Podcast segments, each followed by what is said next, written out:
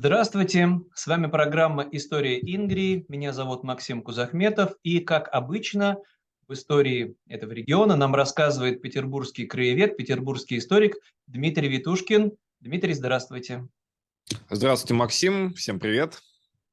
И, как давно нас просили многие из подписчиков, многие из тех, которые смотрят наш цикл, не пора ли нам добраться до Густава, до нашего, до Маннергейма, до человека, который для Петербурга, для региона такой своеобразный знаменитый бренд, сыграл большую роль в судьбе обретения Финляндии независимости, а судьба его собственная, конечно, десятилетие была связана и, за, и с Санкт-Петербургом, и с Ингри, как с регионом. Но давайте тогда начнем э, с главного, чем же так знаменит Маннергейм в истории Ингрии и Петербурга.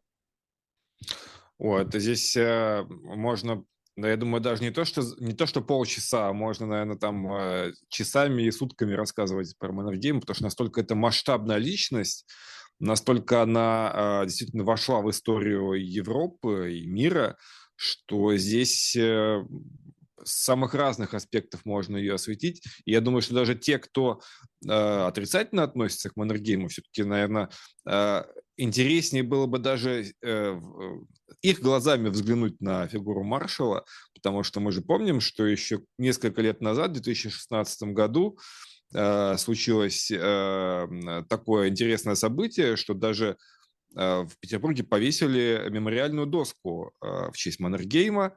Она провисела несколько месяцев, и уже осенью 2016 года после э, некой возмущенной общественности, после того, как э, эта доска подвергалась актам вандализма несколько раз, ее от греха подальше убрали. Сейчас она находится в музее Первой мировой войны э, в Царском селе. Печально, да. То есть человек, который, ну, давайте скажем, главная его, конечно, заслуга – это то, что он стоял у истоков финляндской независимости, а потом сумел эту независимость отстоять находясь и во главе финской армии, а потом некоторое время и во главе государства самого финляндского, и продемонстрировал всем нам в России, что можно строить благополучное, преуспевающее европейское государство в условиях сложного климата, в условиях, когда рядом с тобой агрессивный сосед, и, конечно, выдающаяся личность, а главное, что он много лет прожил в Санкт-Петербурге, у него была русская жена. Ну, давайте тогда биографию да, этого кавалергарда, гвардейца угу. царского, расскажем.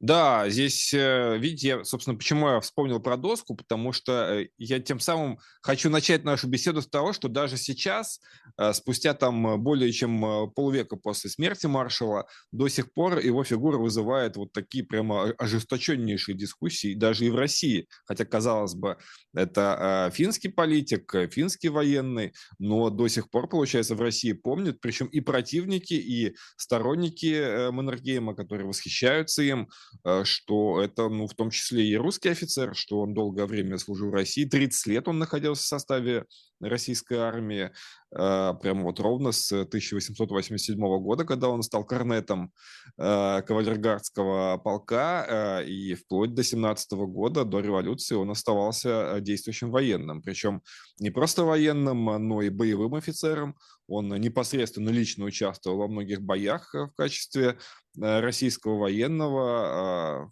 вплоть до генерала он дослужился в 17 году, он уже был генералом. А, и в русско-японской войне он воевал, и в Первую мировую.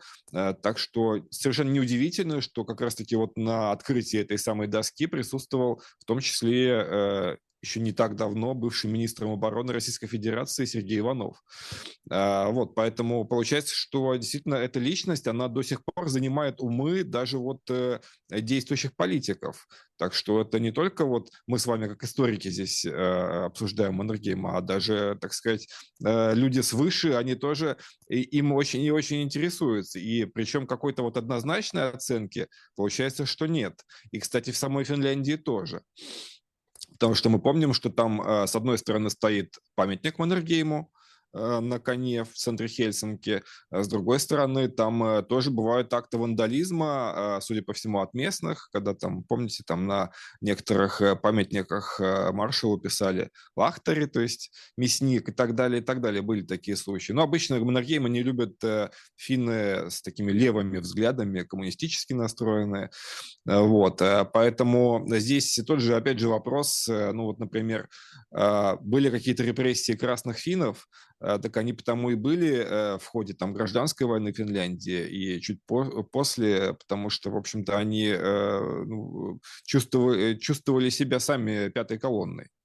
То есть уже тогда, в 17-18 году, э, вполне э, Финляндия могла утратить свою независимость. Но обо всем по порядку. Э, Маннергейм родился в аристократической семье Маннергеймов, э, которая известна с 17 века. А, сейчас уже доказано, что изначально его предки э, были родом из Германии, но уже в 17 веке переселились в э, Швецию и э, долгое время служили шведскому королю. Там они получили в том числе свои титулы. Обычно старший сын в семье становился графом, остальные становились баронами. Вот как раз-таки э, Карл Густав Эмиль Маннергейм э, был одним из младших э, сыновей, поэтому он был бароном.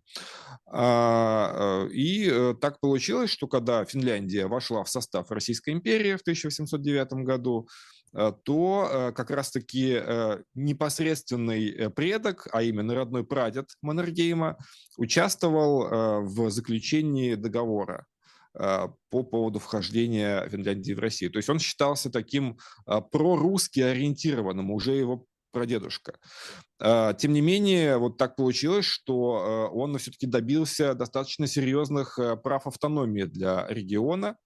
В частности, я просто напомню, может быть, не все наши э, зрители об этом помнят, э, что прямо с, вот с 1809 года в Финляндии, например, действовал Сейм, то есть свой парламент. Э, в то время как э, э, у великороссов на территории основной части России не было не то что своего парламента, но еще было крепостное право. Рабство, а, крепостное рабство было, будем называть да, вещи да, именами, когда людей продавали. То есть получается так, что, вот опять-таки, к слову о том, можно ли считать Российскую империю такой классической колониальной державой, как сейчас. Вот э, много дискуссий о колониализме ведется. Ну, получается, что на самом деле все-таки нельзя, потому что как раз вот эти самые колонии, там, скажем, Польша, Финляндия, они э, пользовались гораздо большими правами зачастую, чем земли Великороссии. Ну, это То при есть... Александре Первом оговоримся. Потом-то, когда началась русификация, все изменилось. Но да, были конституции, сначала в Великом княжестве Финляндском, а потом в царстве Польском, что невероятно. Особенно с учетом того, что, еще раз повторюсь, подавляющее большинство жителей внутри собственной этой империи российской оставались в статусе крепостных рабов. Угу. Это уж не говоря там про какие-то э, другие детали, сейчас уж не будем там э, совсем подробно их рассматривать, но там понятно, что были там и выборы э, в земство. Русские все эти права получили, ну, только после великих реформ Александра II, то есть только в 60-е и 70-е годы 19 века, на полстолетия позже, чем финны. Вот, в Финляндии это все уже было. Так что, в принципе, здесь непонятно, про дедушка Маннергейма он был более пророссийским, или он был себе вполне себе э, профинляндским, потому что он действительно добился очень серьезных э, прав для Финляндии.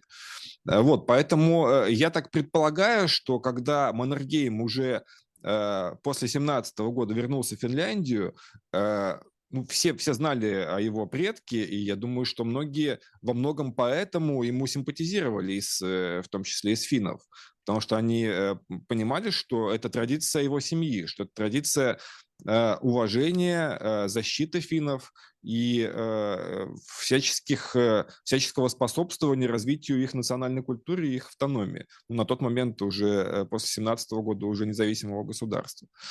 Так вот, ну, Маннергейм, как и многие его предки, начал военную карьеру с молодых ногтей. Сначала он учился в, в Финляндии самой, и уже в 20-летнем возрасте он приехал в Петербург. И учился в здешних кадетских корпусах. Надо сказать, что Маннергейм, несмотря на свое дворянское происхождение, он был не из очень богатой семьи, он был скорее даже бедным по меркам того времени. Э, и опять же вот вопрос э, о э, личной жизни. Меня на экскурсиях часто спрашивают, а сколько там было любовниц у Маннергейма? Он же был любимцем женщин, он был очень красивый мужчина, и о его романах, в общем-то, широко известно.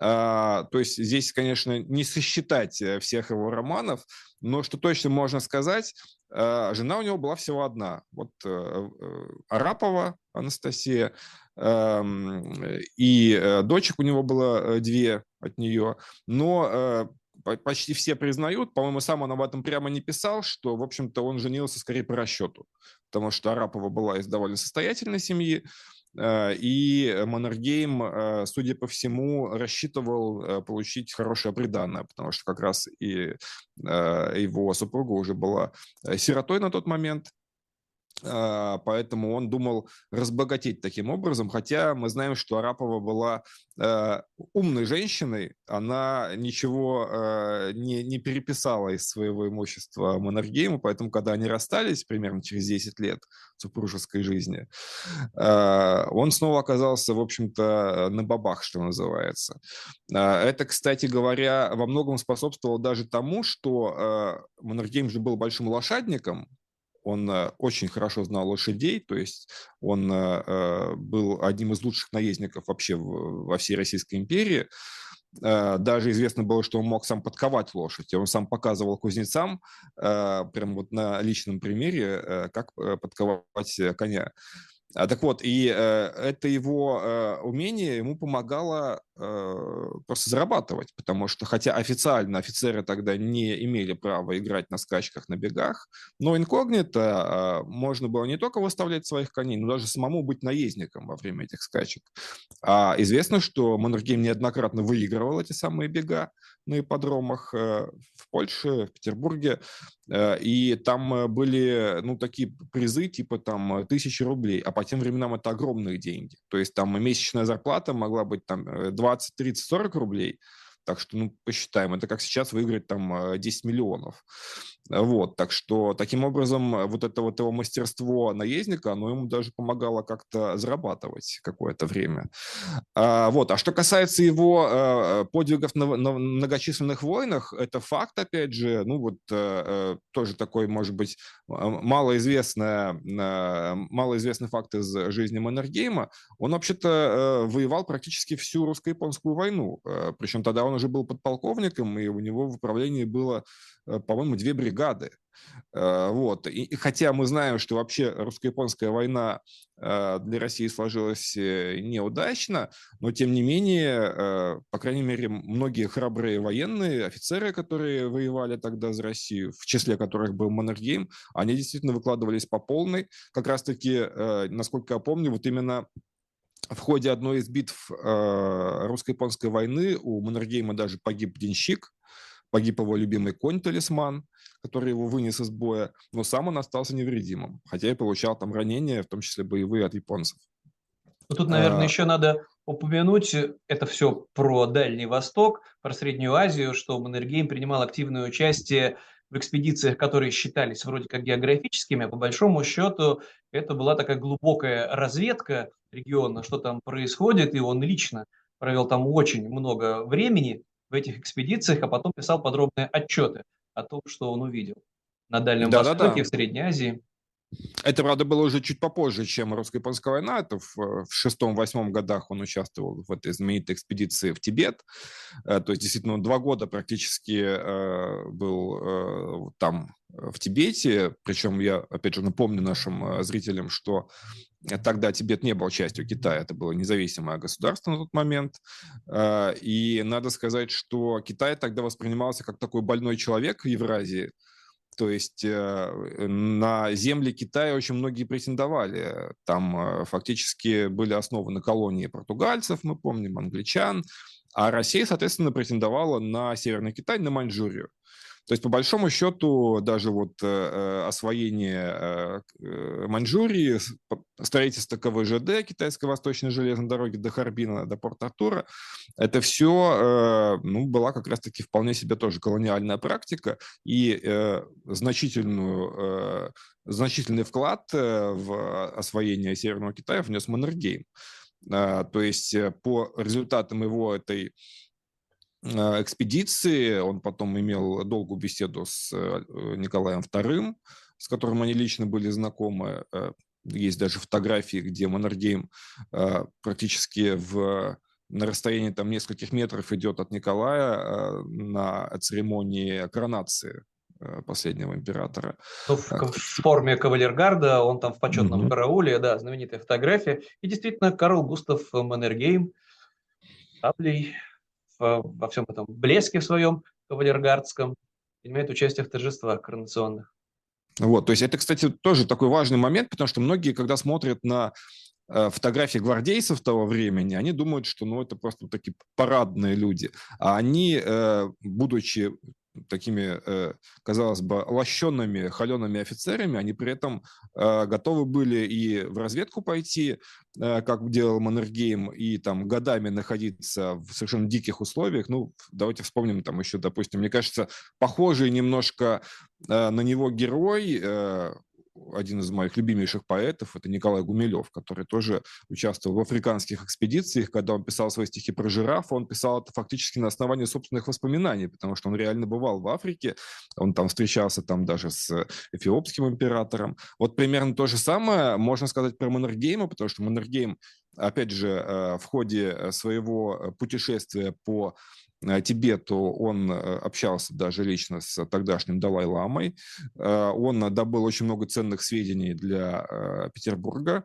И фактически, ну, по большому счету, благодаря ему вот еще немного, и, э, и Тибет мог войти в союз э, с Россией, и Маньчжурия могла стать российской. Но, как мы знаем, что э, особенно после, после, конечно, Первой мировой войны уже об этом речи не шло. Вот. Ну, кстати, что касается Первой мировой, да, мы знаем, что Маннергейм на протяжении всех лет э, Первой мировой э, воевал за Россию. Э, и как раз-таки именно по итогам Первой мировой, то есть уже в 17 году, он имел и золотое оружие георгиевское, и уже чин генерала. Так что фактически он дослужился вот до самых высот военной карьеры, которые только были возможны.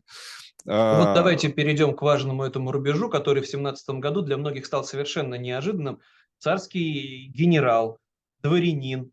Не секрет ведь, что в итоге на стороне белых, причем монархистов или сторонников империи, оказались и другие офицеры, происходившие из э, шведского, немецкого дворянства, Капель, Врангель, многие другие, которые были за единую неделимую Россию. Тут совершенно неожиданно в 17 году уже Маннергейм отправился в Финляндию для того, чтобы принять активнейшее участие в провозглашение независимости своей исторической родины. Угу. Тут, кстати, опять же вопрос э, параллелей э, Финляндии и Германландии. Некоторые думают, ох, вот не было у нас в Германландии своего Маннергейма, так бы все, конечно, иначе сложилось. Так он просто был. Он был у нас свой Маннергейм, это э, Юрий Эльфингрен, но, увы, несколько все иначе получилось. И он был менее удачлив, и просто Ингри – это не Финляндия. Поэтому здесь, э, конечно, наши вот судьбы здесь разошлись, наших регионов.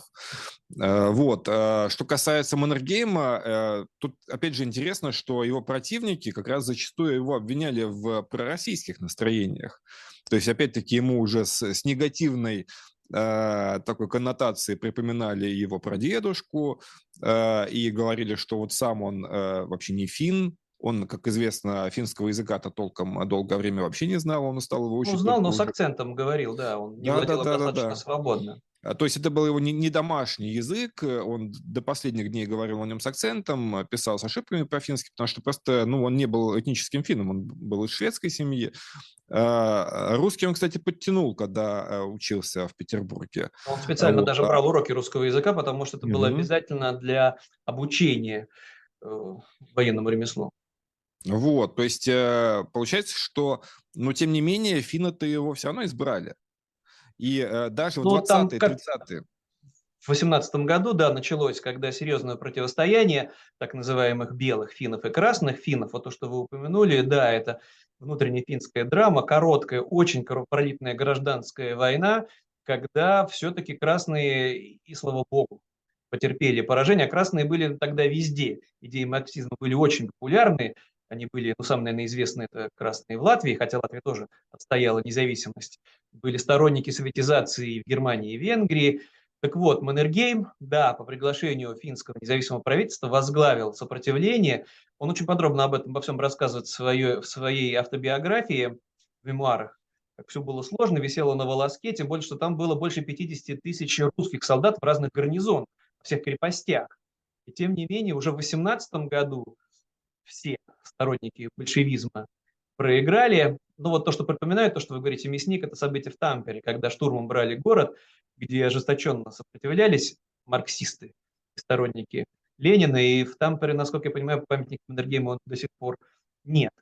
Но, тем не менее, удалось отстоять независимость в первый раз, в 18 потом в 19 году. И если уж за что и упрекают Маннергейма, что он не поддержал белых, борющихся с большевизмом уже внутри России, но на это у него были свои мотивы.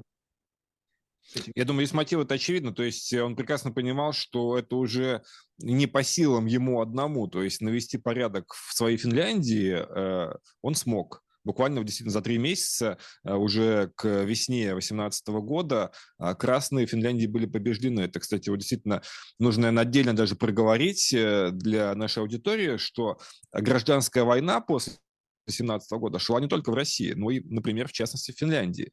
Но, как бы, если совсем вкратце, то главное отличие России от Финляндии в том, что в России тогда победили красные в гражданской войне, а в Финляндии победили белые.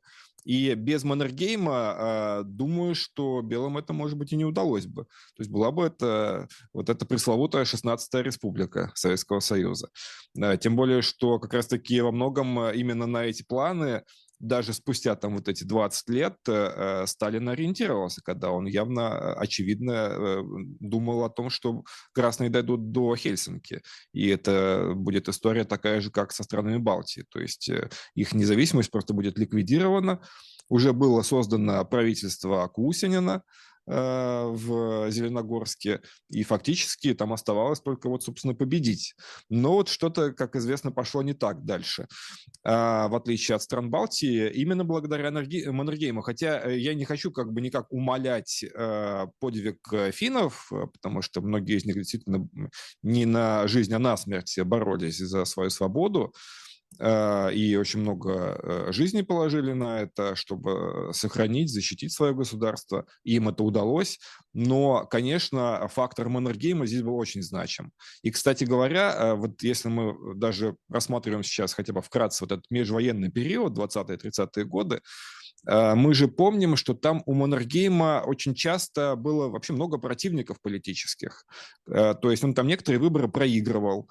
А, что и со Свинхудом, а, и с Рютти у него были ну, не очень хорошие отношения зачастую.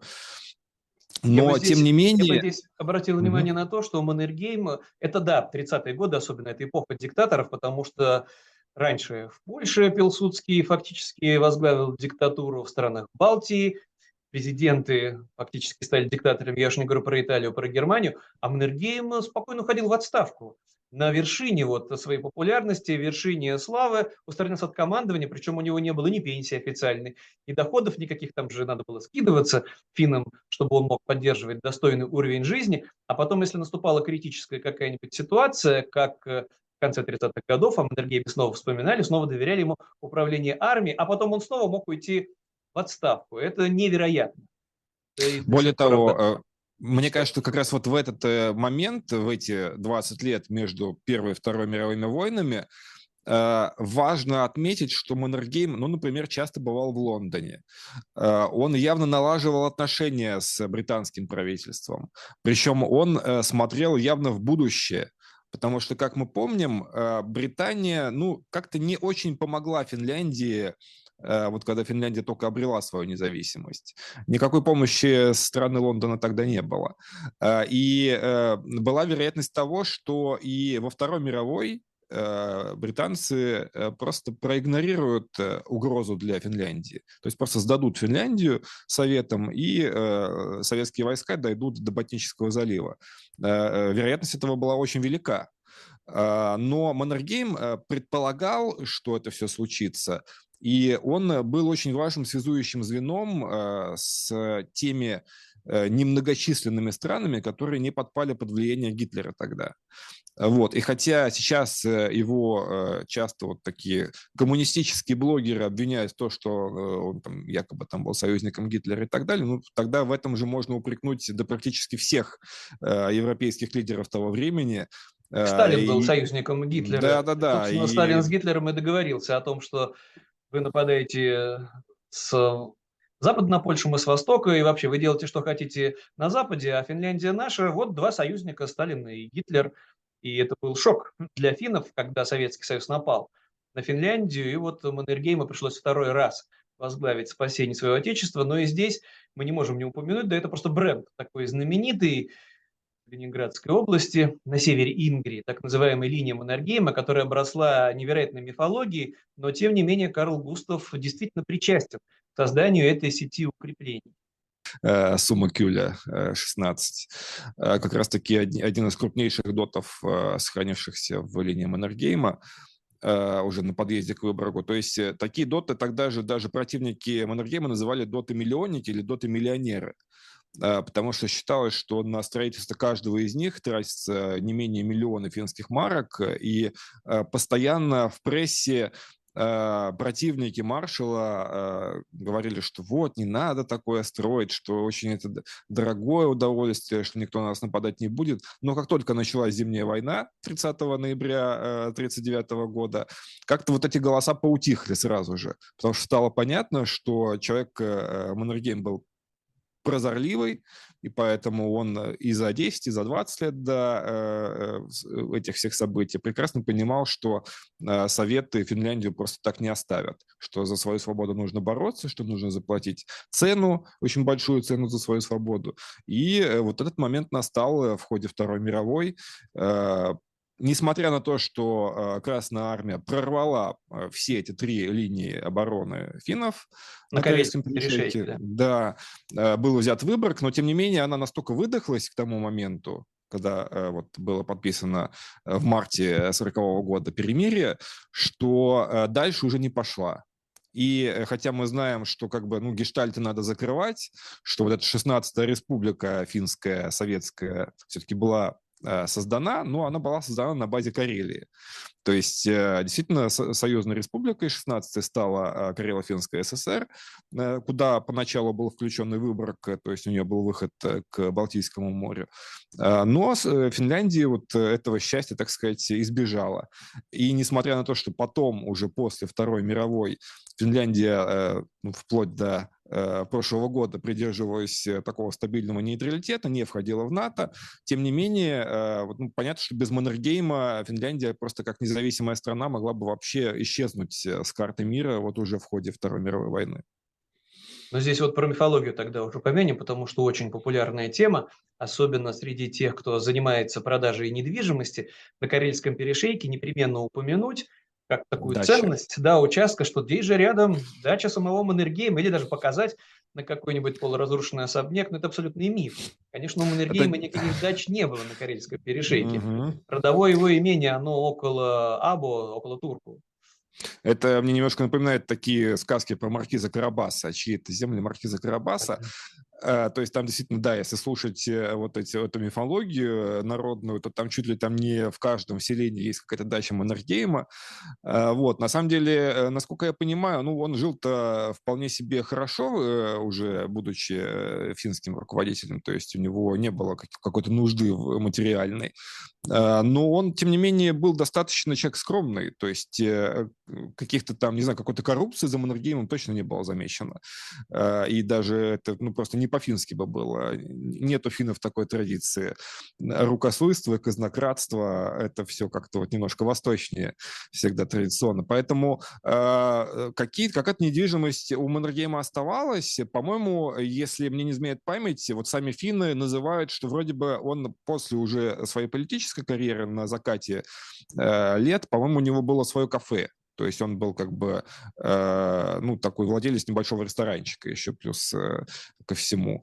Есть замечательные мемуары самого Маннергейма, э, где он описывает всю свою жизнь, причем мемуары он написал в самом конце своей жизни. Он их закончил как раз в начале 1951 года как раз э, э через буквально по-моему, три месяца его не стало.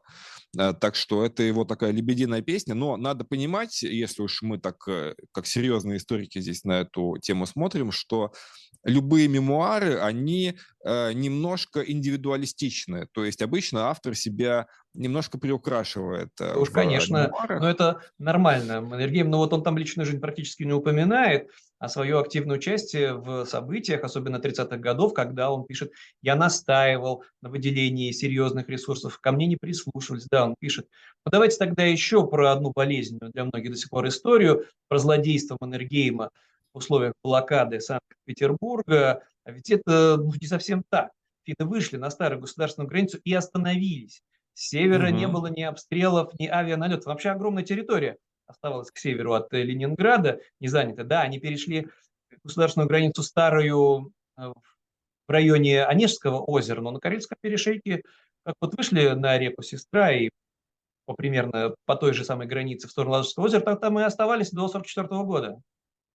Да, у меня даже такое чувство, что как раз они вот дошли до форта Ино, а это примерно э, то же самое место, докуда финны дошли в 18 году, как раз-таки под руководством Маннергейма, когда они э, прогнали красных из своей страны. Да, и э, несмотря Возможно, на требования здесь... Гитлера, Маннергейм уклонился от того, чтобы стиснуть Ленинград севера, перекрыть дорогу жизни, что, в принципе, было потенциально финнам по силам. Ничего этого Маннергейм не сделал. Вот сейчас э, некоторые его э, все равно там считают, э, упрекают в том, что он там якобы повинен в том числе в блокаде Ленинграда, но просто я не хочу сейчас вот однозначно его обелять, но тем не менее скажу, что, во-первых, просто особо выбора-то не было в Финляндии, потому что, ну, просто сам Советский Союз начал войну против Финляндии в 1939 году. И в 1941 году есть... тоже начал бомбить Финляндию до того, как Финляндия еще стала, по сути, союзником Гитлера. Первыми превентивные удары наносили советские летчики. Это все печальные истории, да, корзина с булками, угу. да. Да, а, а самое главное, ну даже, даже сейчас же можно просто погулять там, допустим, по Невскому проспекту и увидеть там эти таблички, которые, некоторые из них сохранились со времен Великой Отечественной войны, некоторые там а, уже воспроизведены. Эта сторона улицы наиболее опасна при артобстреле. Это всегда написано на северной стороне. То есть э, опасной была та сторона, которая простреливалась с юга, с того места, где уже стояли немцы, на Пулковских высотах, на Додрогофе. А вот финны по Ленинграду не стреляли, Тут, конечно, ну, кто-то скажет так э, э, романтически, что вот Маннергейм просто не хотел бомбить город, э, в котором прошла его юность, его молодость, который он любил. Э, вот. Мне кажется, здесь даже просто рационально Маннергейм, я думаю, что он, как умный человек, он прекрасно понимал, что еще непонятно, как закончится эта война, особенно в 43 году это стало очевидно. Поэтому он не особо, как бы, так сказать, спешил помогать немцам. К немцам он относился скорее так очень настороженно. И не случайно мы все-таки, когда описываем события этого времени, мы должны тогда уже вспомнить и Лапландскую войну, когда уже Финляндия воевала с немцами. Но это тоже удивительный поворот, когда Маннергейм настоял в Финляндии, что мы должны заключать мир с Советским Союзом в 1944 году практически на любых условиях, ну, сохраняя государственность, стать союзниками, и дальше сами совместно изгонять немцев, и Финляндия стала союзником СССР, и именно Маннергейм, как мудрый, дальновидный политик, настоял на этом решении, и Финляндия действительно по итогам 1945 года независимость сохранила, пусть и лишившись Карельского перешейка и северных берегов Ладожского озера. Ну, опять же, там, я думаю, что любого э, советского патриота нынче всегда можно как-то вот э, убедить, э, ну, по крайней мере, продемонстрировать ему, что вообще-то э, Нюрнберг э, над э, Маннергеймом никакой не проводился, то есть никакого отношения к преступлениям нацистов, немцев он не имел. Так это Сталин настоял, чтобы как раз-таки правители Финляндии были отданы под суд, ужасная история, а Маннергейм как раз-таки после войны наконец-таки стал президентом Финляндии, угу. вот незадолго до своей смерти а потом благополучно тоже ушел в отставку, за власть не цеплялся. Тоже фантастическая история, за что отдельно уважение, почтение. И когда у нас будут такие руководители, можем только мечтать, которые за власть не цепляются. Да я боюсь, давайте что тогда... сейчас вообще, да, в 21 веке таких, к сожалению, как-то вот не осталось. Ну, давайте тогда подводить итоги, завершать сегодняшний выпуск рассказом о Маннергейме, судьба которого непосредственно связана и с Петербургом, и с Рингери, как-нибудь оптимистически. Ну, хотя бы мемориальная доска вернется на свое место, посвященное Карлу Густаву Маннергейму? Как вы думаете? Мне, мне кажется, ну, во-первых, э, хорошо, что ее, в принципе, сейчас можно увидеть в музее Первой мировой войны. Это уже хорошо. Я бы сказал, по нашим временам э, в Российской Федерации это уже, можно сказать, чудо. А во-вторых, ну, я надеюсь, что действительно э, все-таки в какие-то ближайшие годы отношение к Маннергейму изменится в сторону э, какого-то большего адеквата, большей адекватности. Потому что мне кажется, что не, невозможно продолжать э, вот эту бесконечную мировую войну, никому это не нужно из нормальных людей. Э, любой нормальный человек э, хочет жить в мире, любить, творить, учиться, работать, а не воевать, не убивать не быть убитым. Ну, давайте тогда завершать сегодняшний выпуск. Напомню, с нами был петербургский краевед, петербургский историк Дмитрий Витушкин. Дмитрий, большое спасибо. Спасибо вам и до новых встреч. И до встречи в следующей программе, посвященной истории Ингрии. Всего доброго. До свидания. Счастливо.